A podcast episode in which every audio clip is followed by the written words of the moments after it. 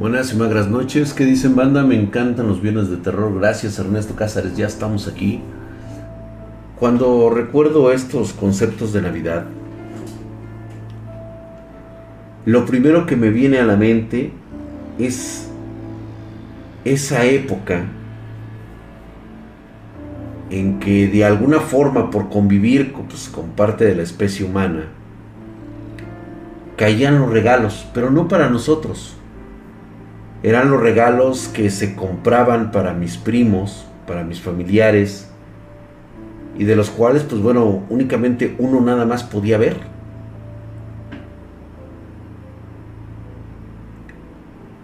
Siempre siempre tenía claro que tener este tipo de regalos por parte de la familia siempre iban a ser regalos malditos. Cargados y comprados con dinero sacados de vaya a saber dónde.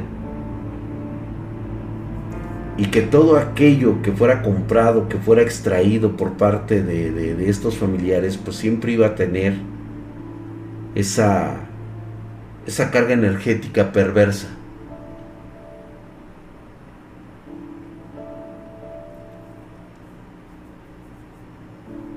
recuerdo muy bien cómo acudíamos lo que yo pensaba cuando era más niño, que eran posadas, cuando la realidad es que eran aquelarres. Entrabas a esas casas con portones viejos, grandes, hechos de mampostería de color a veces grisáceo, azul, recuerdo, tengo recuerdos muy, muy vagos. Y estas puertas inmensas de madera, de roble, totalmente carcomidas en una atmósfera bastante fría, vientos pues algo fuertes, pero sobre todo muy cargados. Se sentían pesados y parecía que el sol, siempre que íbamos a estos lugares, parecía que el sol estuviera como enfermo. Era una... Era un día, un mediodía, un atardecer, un anochecer, en que parecía que toda la atmósfera alrededor cambiaba. De esos colores pálidos,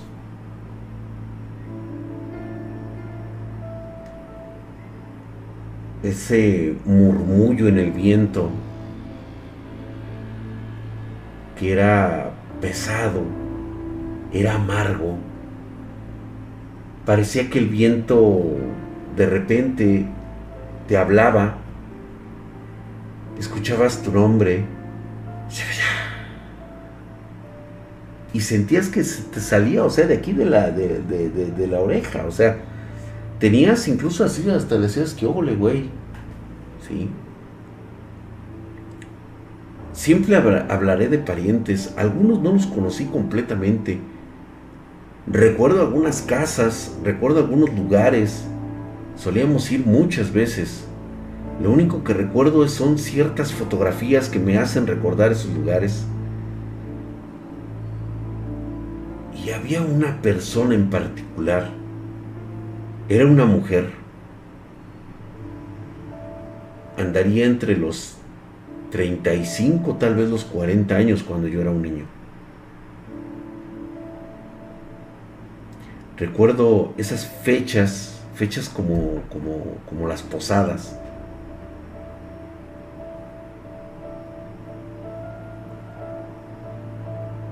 Y su casa se encontraba como a 200 metros caminando, hacías como 5 minutos caminando, al cementerio. Acudías al cementerio. Ahí estaba. Era un camposanto que tenía una pequeña capilla. Obviamente no era dentro de la ciudad. Como era muy joven, pues no recuerdo bien la ruta, no sabría decirte dónde se encuentra. Pero recuerdo que era una fecha muy próxima a esta, donde tuvimos que ir. No me pregunten para qué, porque realmente no lo recuerdo. Lo que sí recuerdo son estas imágenes, estos sitios,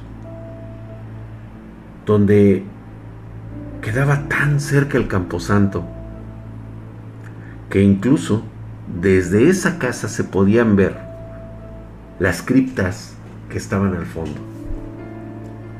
Podías ver las cruces cómo salían.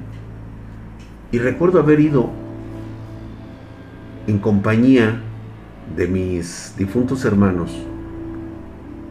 y algunos primos que veíamos las, las tumbas y las tumbas tenían fechas muy antiguas, 1800, 1700, 1920. Eran sitios bastante, bastante pesados. Se veía que alguien cuidaba de las tumbas.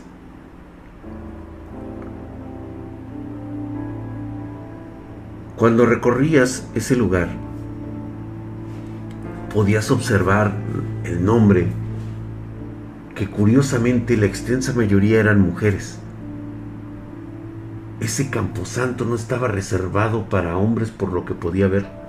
Yo recordaba que todos los nombres eran mujeres y se me hacía bastante, bastante raro.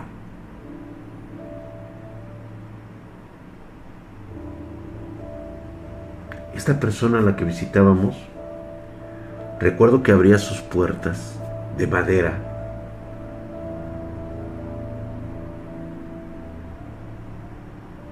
y no puedo olvidar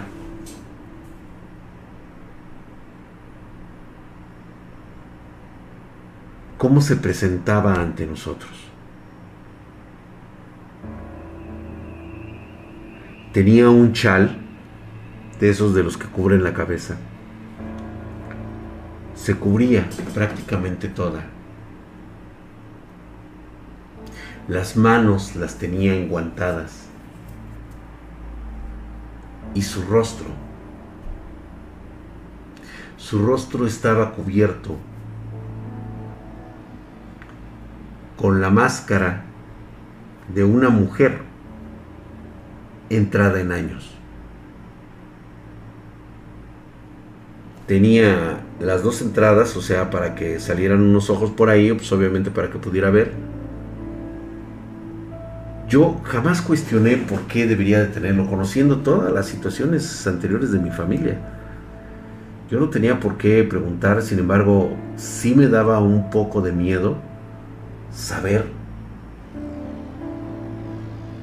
que había una persona de edad mediana que tenía que ponerse de estas máscaras de abuela para cubrir su rostro. Ni mi padre ni mi madre se burlaban de esta persona, no, al contrario, con mucho respeto. Y pasábamos ese lugar.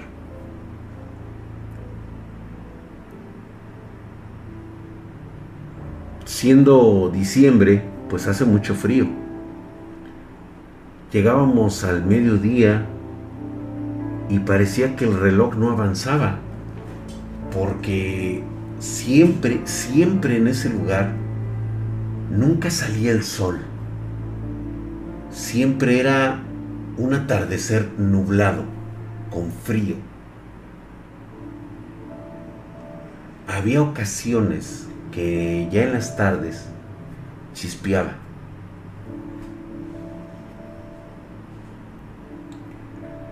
Te parabas así en el patio y el patio, pues por lógica de, la construcción, tenía un monte y luego bajaba así. Tú te parabas en el monte, podías ver lo que cobraba el terreno y a unos 150 metros podías ver los campos santos. ¿A qué persona se le ocurriría vivir tan cerca de un cementerio?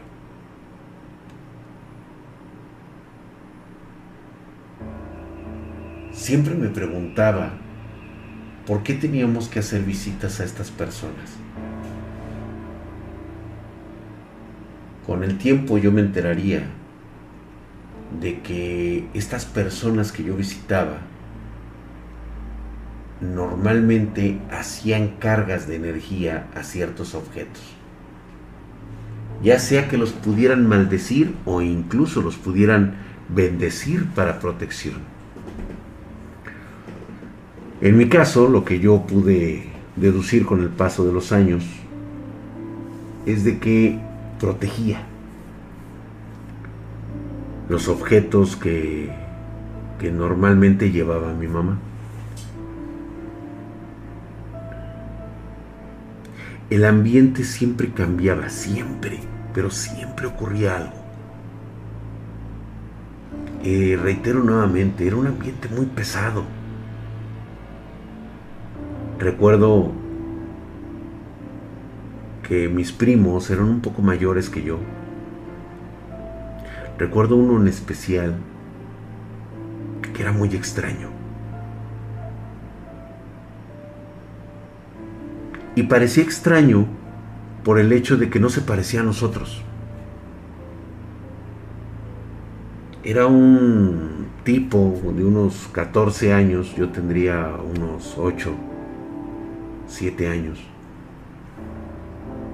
Parecía tener los ojos rasgados como si fuera japonés. Y dije, pues, ¿quién chingados de la familia parece japonés? Nadie.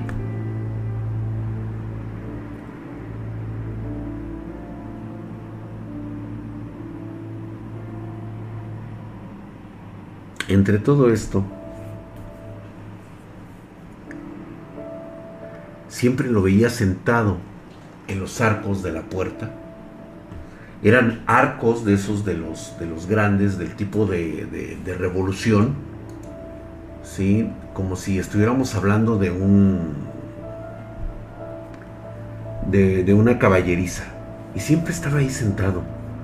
No importaba la hora que fuera, siempre estaba ahí. Y recuerdo muy especialmente este concepto de la Navidad, porque él siempre mantenía las manos así. Y hablaba.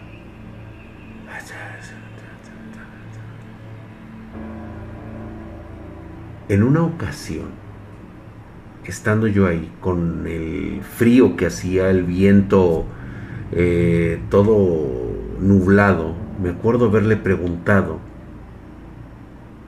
por qué lo hacía. No le preguntaba qué hacía, sino por qué lo hacía. Tenía una mirada como de superioridad. Y siempre me decía, ¿cómo? ¿Tú no sabes hacerlo? Le digo, ¿qué? Yo así hablo con mis amigos. Le digo, ah, le digo, pero qué, o sea, ¿cómo te comunicas? O sea, que hablas por, por ahí, tienes un...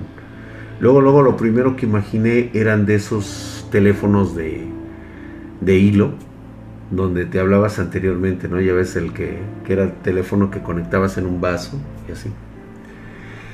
Y me decía, no, no, no, no, no, no, no, no, no. Yo solamente tengo que rezar, decir tres frases y puedo hablar. Y siempre lo veía yo así. Y siempre hablaba.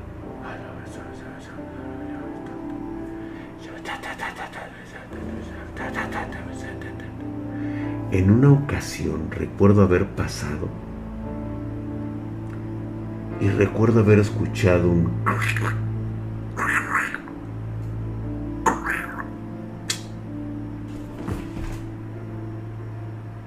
Y lo único que él hacía era reírse. De esa risita burlona, idiota. Nunca se me va a olvidar ese tipo de risquido. Como si tuviera una especie como de insecto coleóptero. Sí los han escuchado, ¿no? Que se escuchan así como cuando tienes un ratón viejo que vuela por la casa. Son de estas mariposotas grandotas que se escucha...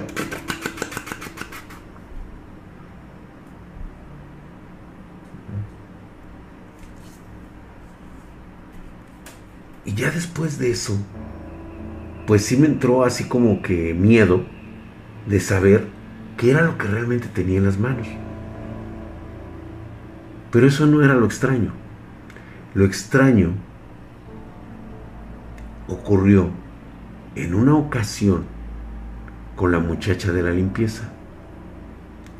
Era una chica ladina, por así decirlo, una chica de ahí del pueblo que les iba a hacer el quehacer. Y este cabrón era muy pinche maldoso.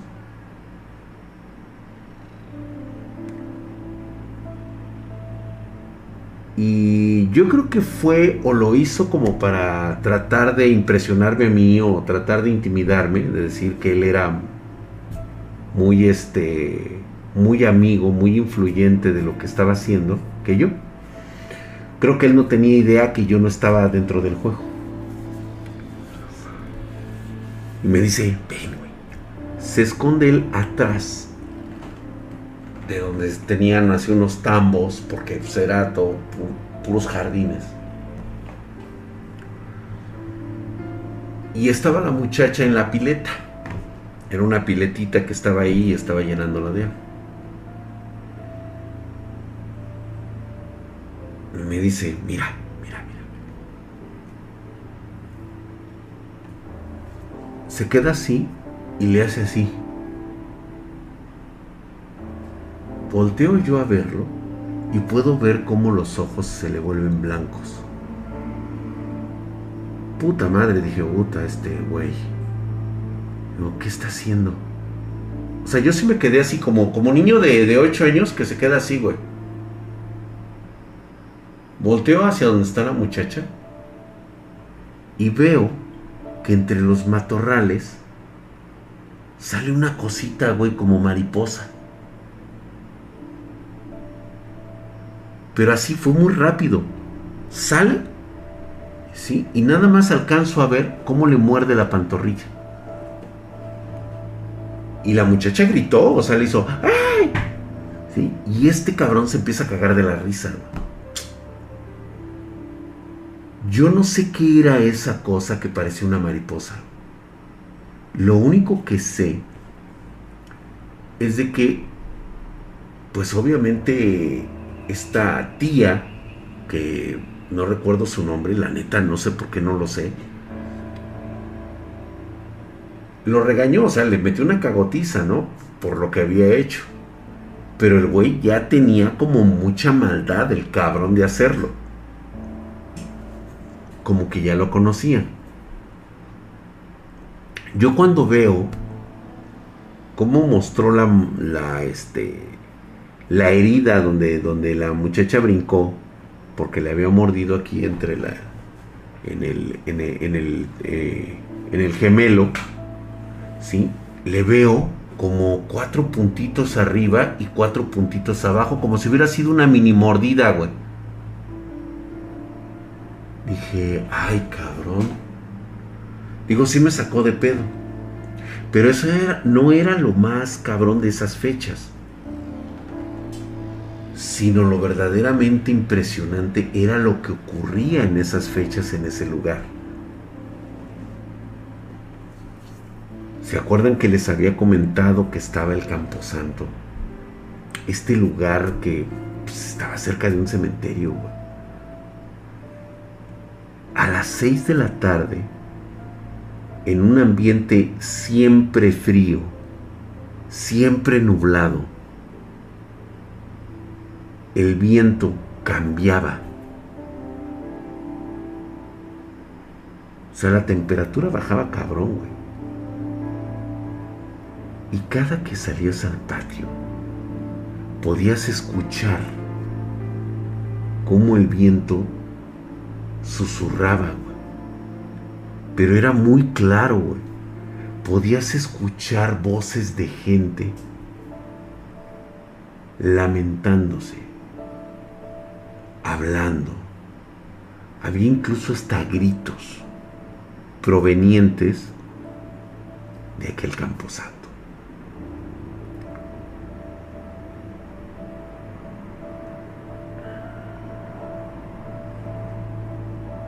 yo recuerdo que pasábamos noches en esos lugares. Y a pesar de que tenía una convivencia, pues vamos a llamarlo sana, de alguna forma, estas personas que me rodeaban, pues siempre como que trataban de darme una lección. Y me decía, tanto la tía como alguno de los primos, me decía, ¿escuchas? Ahí anda. le digo, ¿quién? Pues el familiar de la tía. ¿El familiar? Sí, dice, es un familiar. ¿No los conoces? Y algo había, ya me había comentado mi mamá. Yo le dije, no, pues es que yo la verdad nunca he visto uno, pero sí me han comentado. Ah, entonces no conoces. Mira, ven. Si vamos a quedarnos aquí. Siempre nos quedábamos en los arcos. Y me dice,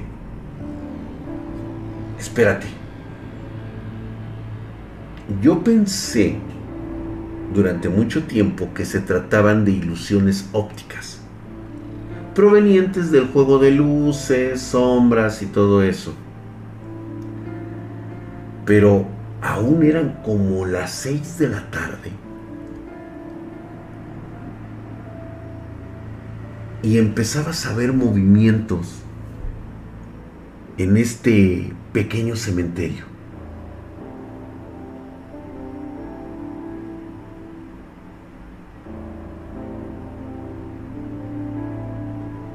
De repente si tú prestabas atención, podías ver pequeñas sombras que se movían entre las lápidas que se veían en este pequeño cementerio. Y me decía, ¿ya viste? Y le digo, ay cabrón. Y yo le pregunté, bueno, ¿quiénes son? Dice, eso es lo que menos importa.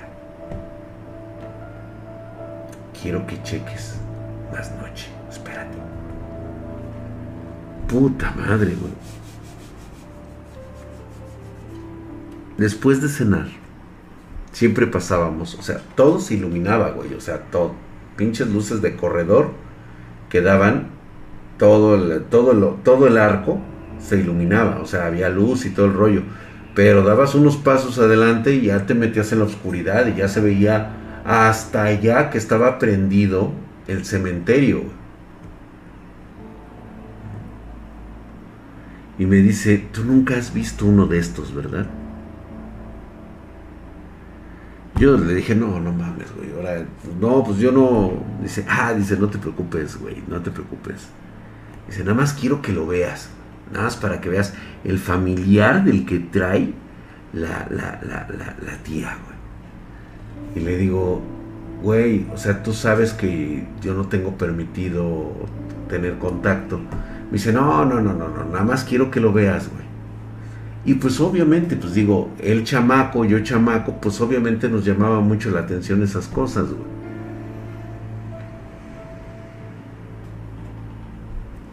Cuando empiezas a ver un buen rato hacia la, hacia la oscuridad, pues a veces tienes la idea de que tu mente te empieza a jugar cosas, de que empiezas a tener alucinaciones. Y en el cementerio empezaban a aparecer estas esferitas de luz que recorrían y pasaban de un lado por el otro en este campo santo. No te miento, era un pequeño cementerio eclesiástico de aproximadamente unos 200 eh, metros por 300 máximo.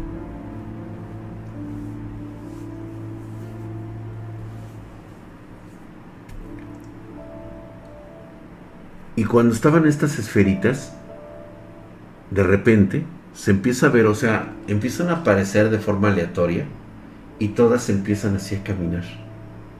Se empiezan a mover, o sea, tú lo ves desde la perspectiva, desde la casa. Le digo, oye, güey, no van a venir para acá. dice, no, dice, no vienen para acá, no nos pueden ver.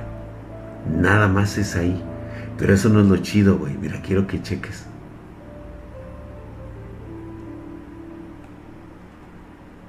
Empieza a aparecer en el camposanto una figura negra, pero muy sólida. O sea, ¿cómo es esto? Que la poca luz que logra recibir esta sombra, pues refleja algo, o sea, refleja algo de, lo que parece ser como piel, como que es una persona que está caminando y justo atrás de él se ven así como pequeños, como humo, ¿qué será? Como humo, así como si fueran nieblas, pero sí se ven siluetas así como de, de, personas. Y no mames, güey, o sea, yo con el pinche frío, y yo dije, no, no mames, güey, ¿qué es eso? Y dice, ah, dice, chécalo Dice, este es el que te decía que es el familiar de la tía. Si tú prestabas atención, podías ver que caminaba una especie como de persona y de la cintura para abajo parecía que tenía las partes de un animal. No me hagan mucho caso, solo imagínense y para no serles muy este pues muy coloquial en esto y tengo que admitirlo me estaba prácticamente describiendo lo que normalmente conocemos como una silueta del macho cabrío, conocido como el Belcebú, el Satanás. era esa figura que estaba caminando ahí en el campo.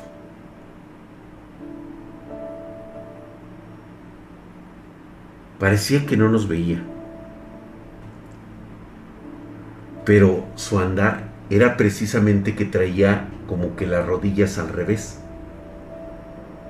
Y una parte, la parte de arriba la tenía hacia adelante, así como muy muy este muy gorda.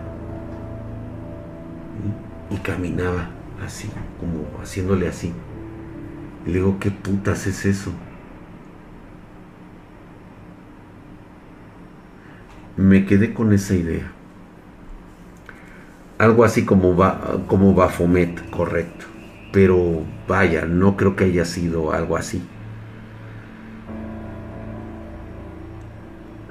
No fue la única vez que lo vi porque fuimos como en tres ocasiones en diferentes tipos de años. Esa ocasión sí me quedó muy, muy impresionado.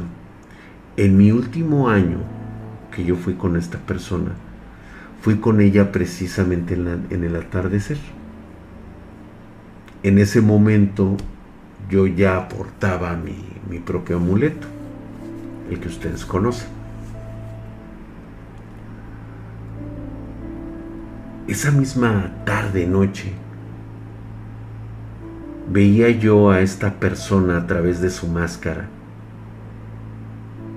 y curiosamente nada más podía verle un ojo que sobresalía, o sea, con los pocos rayos de luz que le daban en el rostro, se le podía ver su ojo, pero era un ojo como negro rojizo, como si tuviera un derrame en la parte interna del ojo. Y me decía, no te preocupes, no te va a pasar nada. Quiero que conozcas esta parte. Fuimos a ese camposanto y me platica la historia de ese camposanto en particular. Y me dice, todo esto es mío. Y le digo, ok. pero ¿qué hace esa pequeña iglesia ahí? Y me dice, no es una iglesia. Cuando vamos, saca una llave, abre y se abre hacia la par.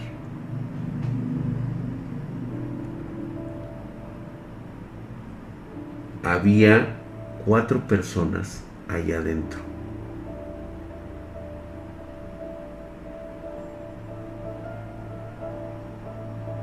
Pero no propiamente como tú esperarías encontrar a cuatro personas sentadas o paradas.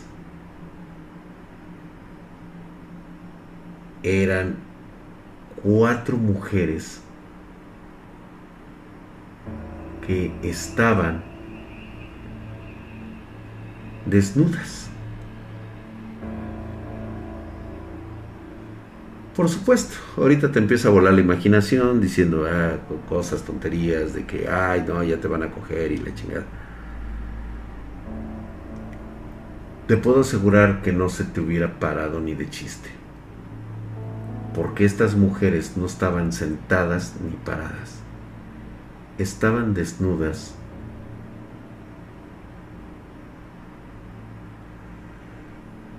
caminando sobre las paredes de esta pequeña capilla. Yo estaba congelado, cabrón. O sea, yo estaba en shock en ese momento.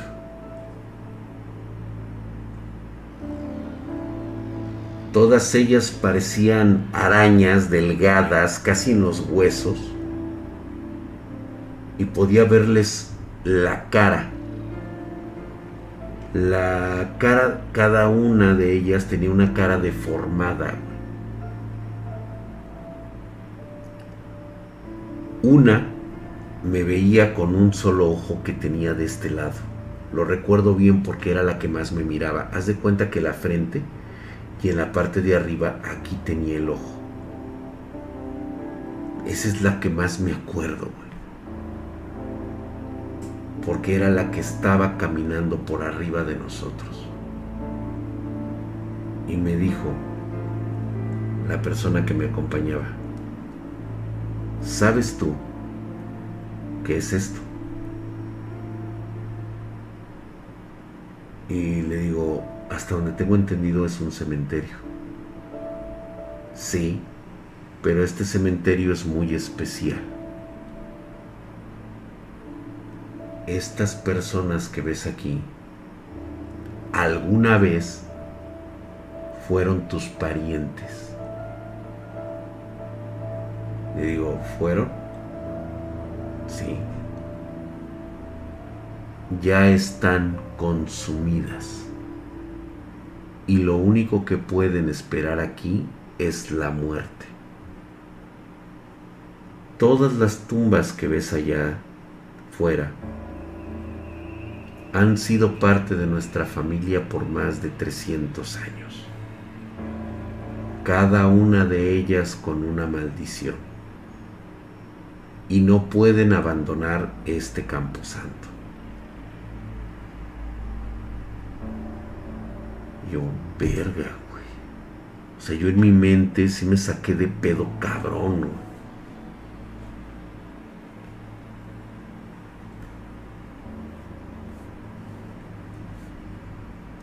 Yo por supuesto estaba súper sacadísimo de onda porque nunca había visto algo así.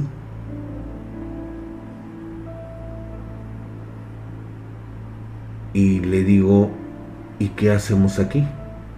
Ah, dice, aquí puedes quitarte tu reliquia préstamela. Yo así como dudando, pues dije, pues, pues, ok, o sea, me habían dicho que siguiera todas las instrucciones que me habían dado. Se lo doy así. Y en ese momento, haz de cuenta que del, de, de un lado oscuro sale esta sombra negra Y yo sí me quedé así contra la pared, güey. O sea, dije, ¿qué pedo, güey? Se baja la temperatura. Y empiezas a escuchar sonidos, gritos, palabras que empiezan a surgir en tu mente, que parece que te hablaban de todos lados. Se siente un ambiente pesado, sofocante. Yo ya no tenía saliva, o sea, la, la boca la traía como que llena de arena. Es una sensación horrible. Se puede sentir como el corazón te golpea fuertemente el pecho. Te falta el aire. Sudas horrores ante lo que estás viendo. No lo vi claramente. Te lo juro que traté de, de, ubicar bien, de hacer el enfoque. Y se acuerdan ustedes en una ocasión la caja negra que encontramos cuando murió la tía Cuca. Los que han seguido estas historias recordarán un pequeño sarcófago que encontramos en la habitación de la tía Cuca. Y dentro venía una figura parecida al dios Pan. ¿Se acuerdan de ese relato? Los que han seguido las historias de, terror durante toda esta temporada se acordarán de ese suceso, pues esa figura era la misma que estaba lloviendo enfrente de mí. No hablaba, solamente se escuchaba cómo respiraba y cómo hacía el sonido del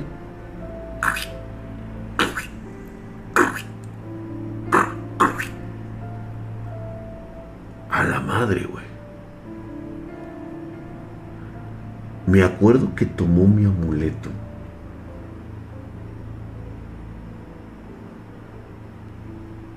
Y fue justamente ahí que su cara estaba negra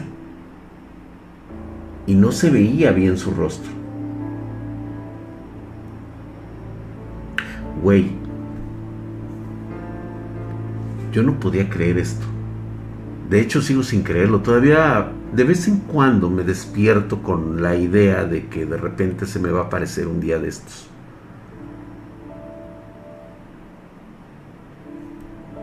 De lo negro de su rostro, se ve claramente cómo abre un único ojo en forma de triángulo, del tamaño casi de la cara. Güey, en ese momento yo me estaba orinando los pantalones. Era una cosa que en lugar de cara prácticamente tenía un ojo. Y era rectangular, ni siquiera era redondo, era rectangular. O sea, el iris se veía como un rombo en medio de la cara. Fue una cosa de segundos. Ni siquiera me volteó a ver. Volvió a cerrar la cara, por así decirlo, y le volvió a entregar el amuleto. Y me dijo, está hecho. Toma. Y yo, verga, güey. Las cuatro cosas se movían en la parte de arriba y nos, o sea, no se acercaban a donde estábamos nosotros. Lo único que podía yo escuchar eran pequeñas risas y de esas voces escuchaba yo que me decían,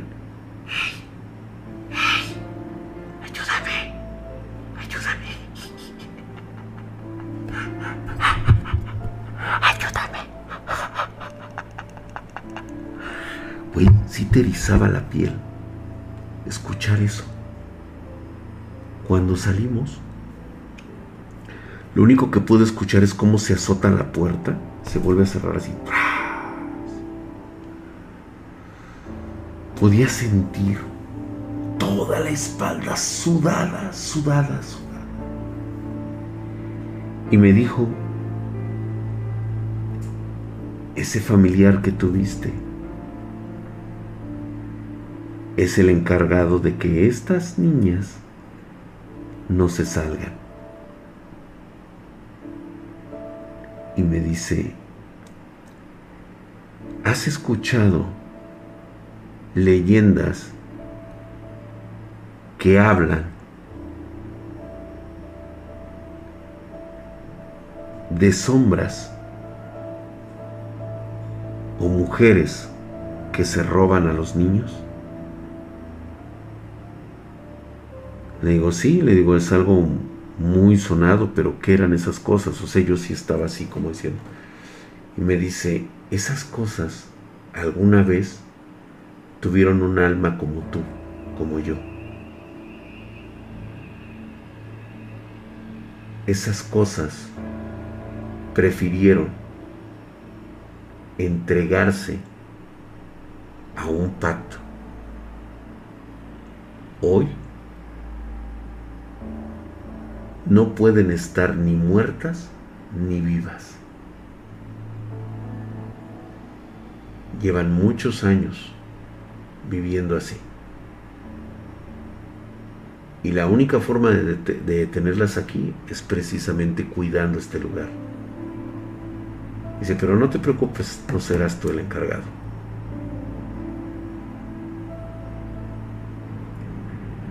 Me quedó esa sensación de voltear y ver que esas puertas quedaban cerradas para mí para siempre.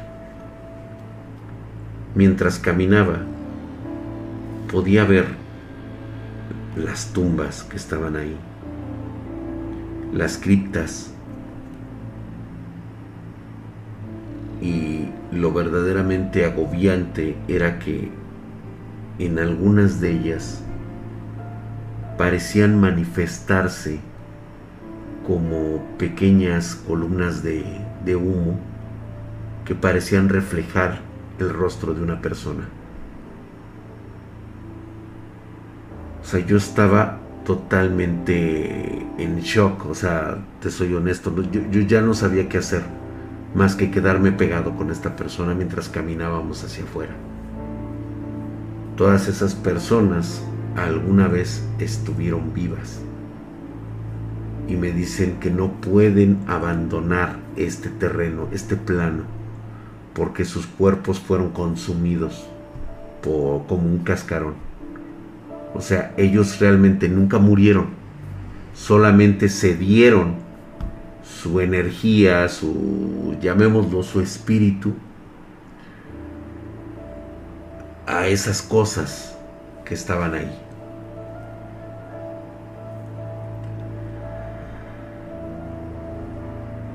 Y justamente representaba ese espíritu navideño de lo que ocurrían los meses de diciembre. Los meses de diciembre son los más los más adecuados para cargas de energía negativa. Porque hay mucha gente que entra en la desesperación. Y esta desesperación es como leer un sabroso pan para estas entidades, estas cosas que están ahí. No necesitan una grieta, simplemente necesitan enfocarse en donde están. Créeme, Créeme que te voy a decir algo que tal vez no conocías. Si nosotros tuviéramos otro tipo de visión, fuera más enfocado a espectros de luz,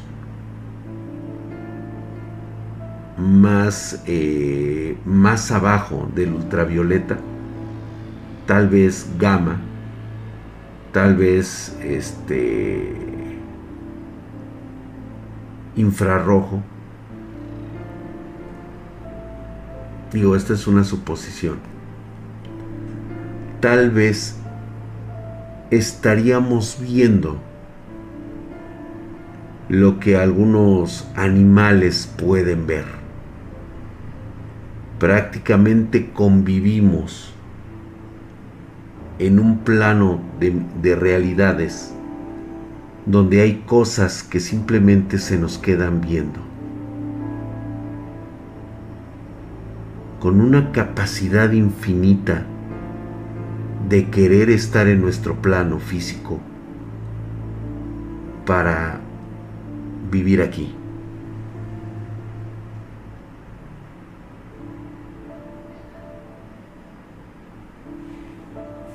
Es justamente como dicen algunos, son sentidos tan agudos que nosotros los humanos hemos perdido debido a nuestra capacidad de hablar, de oír y de escuchar. Nuestro ojo es tan imperfecto, de hecho es una cuestión evolutiva. Si tuviéramos un ojo más refinado, creo que nos daríamos cuenta de lo que realmente sucede a nuestro alrededor. Imagínate un ser como el que fue familiar de esta familia, que esté caminando por tu casa pero tú no puedes verlo. Él sí tal vez pueda verte, porque tiene un ojo totalmente diferente al tuyo. Pero no puede hacerte nada porque no puede estar de este lado. Solo imagina esto. Cada que ves a una mascota observar fijamente a un lugar estará observando una de estas cosas?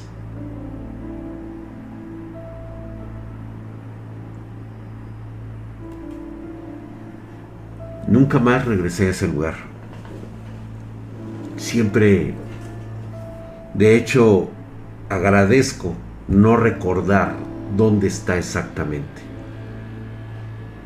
Me parecía algo verdaderamente grotesco no volver a tener que pisar un lugar así.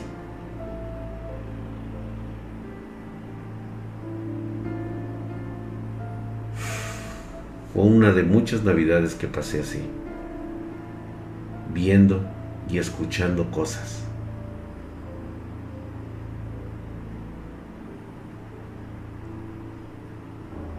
Gracias, mi querido Pedro Ramírez. Muy buenas, muy buenas noches. Soy Jar Diablo. Saludos, gracias por ese por ese abonito de 100 pesos. Se te agradece, mi querido Pedro Ramírez.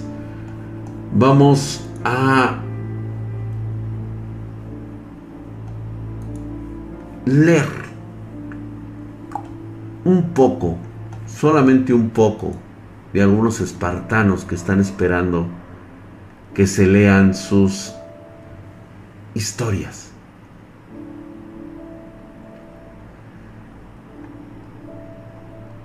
Vamos a ver hasta dónde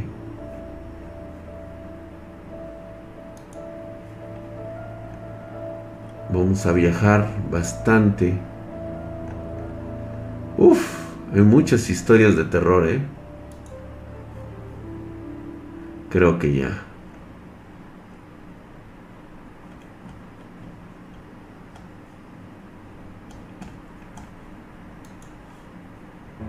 Ok.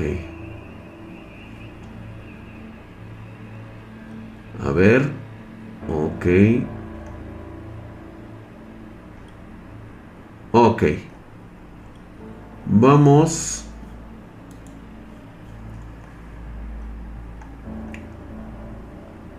Con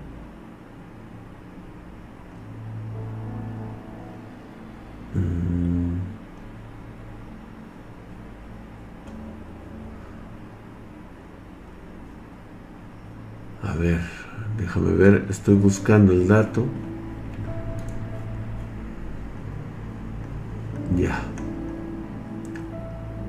Aquí está. Ok.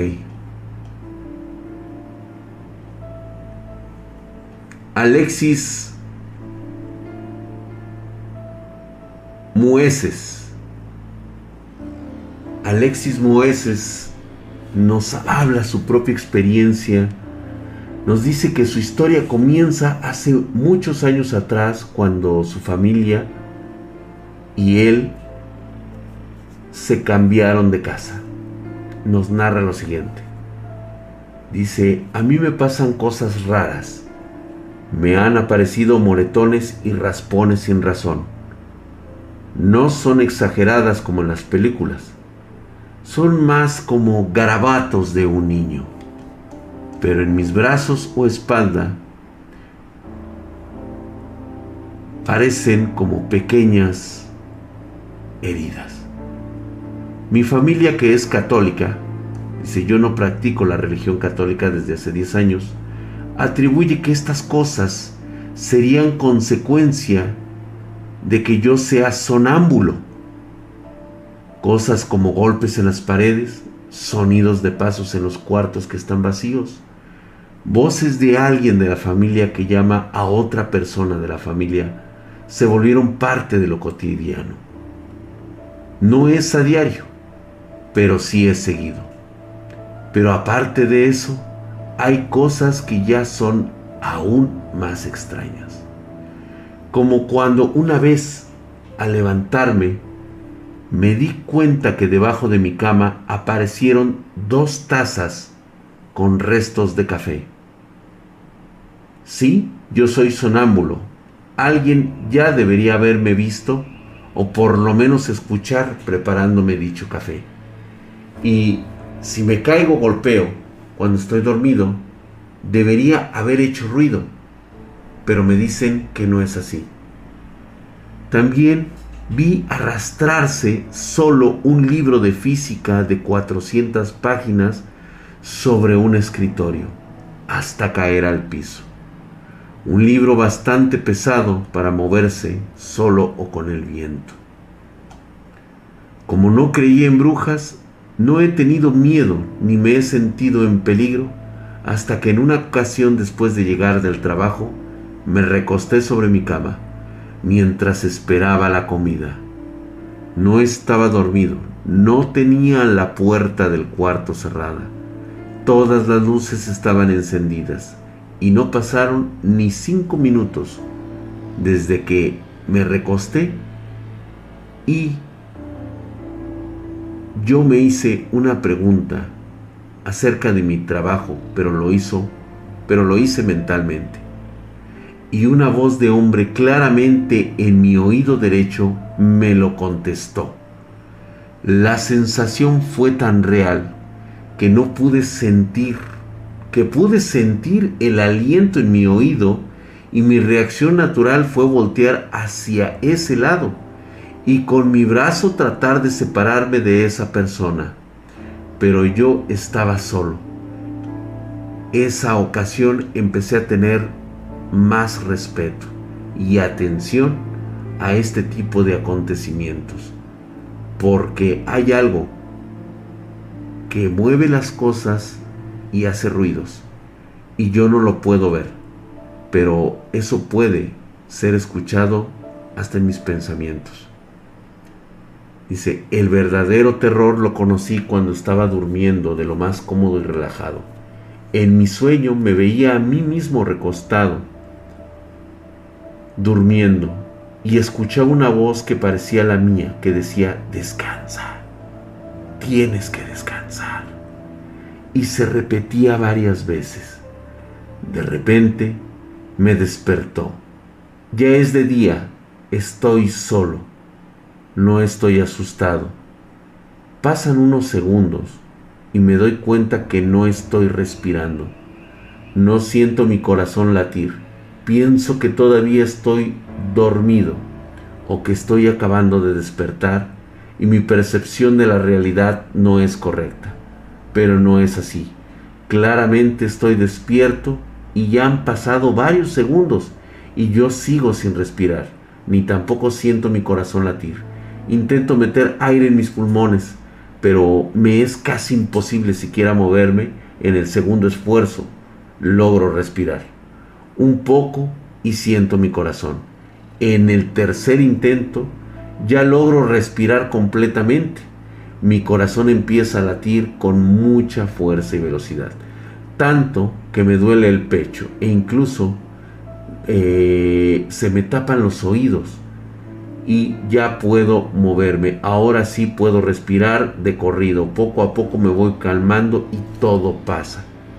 Las cosas extrañas me siguen pasando, pero en menor medida. Creo saber por qué, pero eso será para otra ocasión, porque creo que este mensaje ya es demasiado largo. Voy a tratar de adjuntar un pequeño video de las cosas raras que me pasan. Saludos desde Ecuador. Vamos a ver de qué estamos hablando. A ver, vamos a ver qué, clase de, de video es este.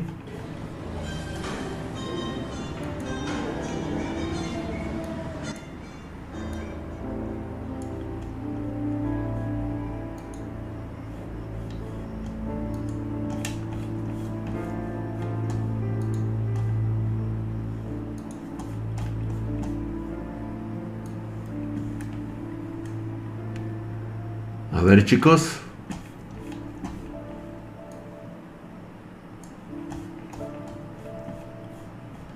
Escuchemos qué tiene que decirnos.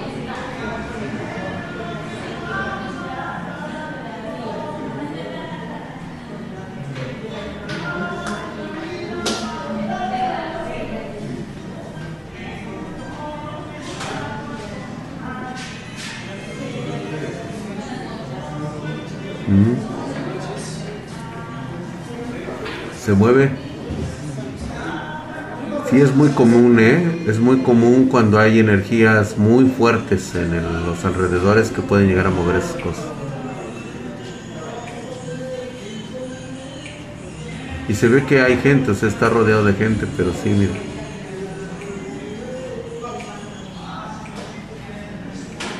Ahí está otra vez.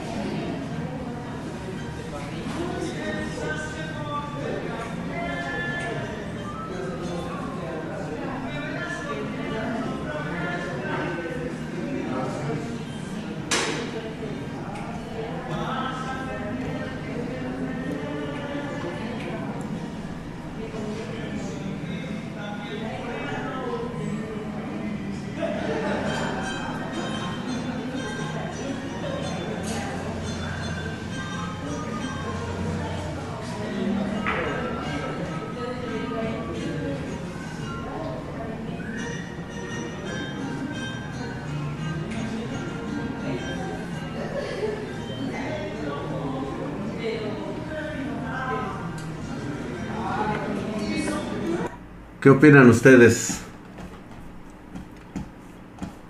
¿Qué opinan ustedes? Pues esto, pues yo no, yo no pienso decirles nada, es únicamente lo que me mandan.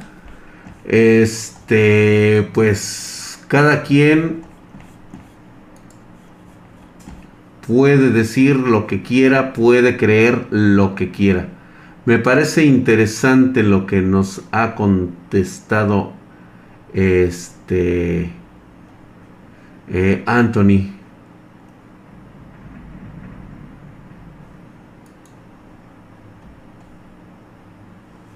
no no es Anthony ah, pero estuvo ah por Dios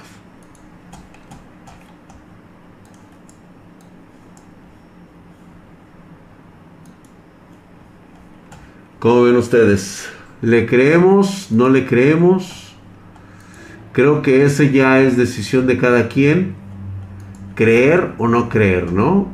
Creo que fue muy, muy bueno. Tiene un hilo, es un truco. Adelante. Mándale un saludo y un agradecimiento al buen Geo. Ay, gracias mi querido Geolander por eh, regalo de cuatro subs el día de hoy. Muchas gracias mi querido Geolander 07. Regalaste una suscripción de primer nivel al negro Alonso Méndez Tapia, mamadísimo. Y regaló tres suscripciones de regalo. El Geolander se volvió a lucir. Regalando a Axelo. Gracias por esa suscripción.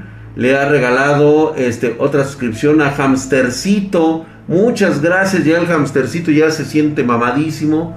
Y pues uno regalado de una suscripción de primer nivel a Guave, Guave 10.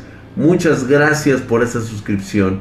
Ahora bien, pues este no se trata de que este vaya exista o no exista esta realidad, ¿no? Gracias, mi querido Geolander. Le regaló una suscripción de primer nivel a Flyer 068. Muchas gracias, mi querido este Geolander, te acabas de ganar el cielo, acaba de soltar 5 emoticons compartidos. Le regaló una suscripción a Flyers 068. Gracias, mamadísimo.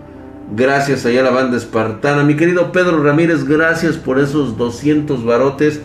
Tú sí estás bien, mamey. Ahí está justamente lo que acabamos de ver. Y pues, este, les agradezco muchísimo. Espero que pues cada quien va a interpretar lo que quieren ver sus ojos. Aquí no estamos para decir si es falso, si es cierto, cada uno simplemente yo les he mostrado lo que me mandan el video y cada quien podrá analizar si realmente aquí hay una situación que puede ser tomada en cuenta. Quiero mencionar muchísimas gracias por estas eh, suscripciones. Dice, ahí va otro, gracias. Les gusta regalar en, el aguinaldo. Este, Antonio, hay gente que de los espartanos que no, este, no propiamente no ganan aguinaldos, no son, este, asalariados. Quiero decirte que aquí en Spartan Geek tenemos personas de mucha élite en relación a la riqueza mental que tienen. ¿sí? La humedad debajo con la vibración de la música, creo que ese movimiento, Antonio Peña, adelante. Aquí hay personas de buen pensar, así es. Ahora sí que esa es la parte. Quiero mencionar que viene una noche de terror de nuestros amigos, este, la familia de Fleck, que voy a leer el próximo viernes. Entonces, si ahí este, me, estás, me están viendo, este, amigos míos, Liz, este, el, de Fleck, eh, te quiero decir que voy a leer tu historia el próximo fin de semana. Yo sé que me he tardado muchísimo, ya te imaginarás cuánto llevamos de retraso. Y pues bueno, les quería agradecer que se hayan podido conectar y que les haya podido contar estas historias referentes sobre todo a lo que nos estamos acercando en Navidad. El próximo viernes tal vez sea el último el último viernes de terror que tengamos y de ahí nos vamos a ver hasta el eh, próximo año. Pero eso, pues bueno, ya lo vamos a decidir este próximo viernes. Le quiero agradecer a Geolander el que haya eh, dado estas suscripciones. Espero que te hayan gustado las dos historias que te contamos el día de hoy que puedas dormir y que tengas muy consciente la situación que te acabo de plantear. O sea, tienes toda la libertad de creerlo o no creerlo. Sin embargo, es importante mencionarte que si nosotros vemos una realidad en la cual está limitada por nuestros sentidos, ¿qué pasaría si tuviéramos mayor capacidad de sentidos? ¿Qué mundo es el que estamos dejando de percibir? Porque somos esclavos de nuestros cinco sentidos, de nuestras imperfecciones, que es lo que ven algunos animales, algunos gatos y algunos perros, que a veces les suele dar terror, miedo, o están muy vigilantes de algo que acaba de pasar por tu casa, por tu cuarto. si pudieras verlo como Él te ve a ti, ¿dormirías tranquilo? Tal vez en la esquina de tu recámara existe una entidad con un ojo inmenso observándote. Pero no te preocupes, tú puedes dormir tranquilamente, porque tú no puedes verlo. Pasen ustedes muy buenas noches. Espero que puedan descansar. Imagínate que te esté viendo por el espejo. Así de cerca. Te observa. Te ve claramente. Pero tú sigues lavándote los dientes porque Él sabe que tú no puedes verlo. No tienes los sentidos suficientes para tomarlo en cuenta, pero Él te mira fijamente, esperando y preguntándose, ¿en qué momento bajarás la guardia para que pueda poseer tu cuerpo? No quiero pensar en eso. Pasen ustedes muy buenas noches.